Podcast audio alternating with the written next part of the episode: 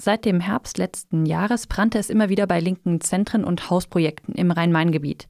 Schnell kam bei den Betroffenen die Vermutung auf, dass es sich dabei um gezielte, politisch motivierte Angriffe handelt.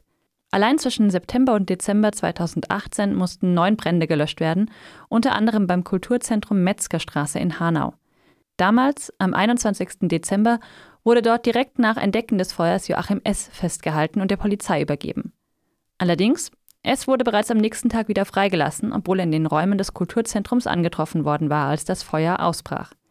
Eliad Nowak, Koordinator des ebenfalls betroffenen Mietshäuser-Syndikats in der Rhein-Main-Region, sagte dazu im Juni diesen Jahres, wir haben dann aber als regionale Koordination des Mietshäuser-Syndikats auch so beim Rumfragen in anderen Projekten festgestellt, dass uns dieser Typ, also Joachim S., schon länger bekannt ist ähm, und der schon seit 2015 versucht hat, Mietshäuser-Syndikatsprojekte durch Denunziation bei Behörden das Leben schwer zu machen. Das war unter anderem so, dass der die öffentlich einsehbaren Bilanzen geprüft hat und dann wirklich Fehler gefunden hat, wo sich um Rundungsfehler, um ähm, Verrechnungen, um, um ein paar Eurobeträge wirklich im einstelligen oder niedrigen zweistelligen Bereich ging, festgestellt hat und dass den, also der mit einer enormen Akribie offensichtlich schon versucht hat, das Mietshäuser-Syndikat und einzelne Projekte zu denunzieren und eben wegen falscher Bilanzen anzuschwärzen. Das war dann eben der Typ, der für die Brandstiftung in der Metzgerstraße tatsächlich verantwortlich war und mutmaßlich auch für die anderen Brandstiftungen.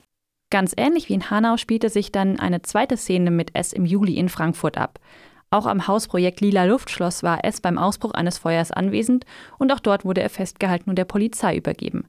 Ein Haftbefehl wurde wieder nicht erlassen. Die Kritik der Betroffenen an der Polizei war groß. Sie warfen den Behörden eklatante Ermittlungsversäumnisse vor. Jetzt allerdings sitzt Joachim S. doch in U-Haft. Das berichtete die Hessenschau am Donnerstag. Mittlerweile sehe man Wiederholungsgefahr, weil S nach Angaben der Polizei bereits 2002 wegen eines ähnlichen Delikts in Darmstadt verurteilt wurde. Zuletzt soll S noch am vergangenen Sonntag versucht haben, eine Scheune in Brand zu setzen. Insgesamt wird nun gegen S in 30 Fällen wegen Brandstiftung ermittelt.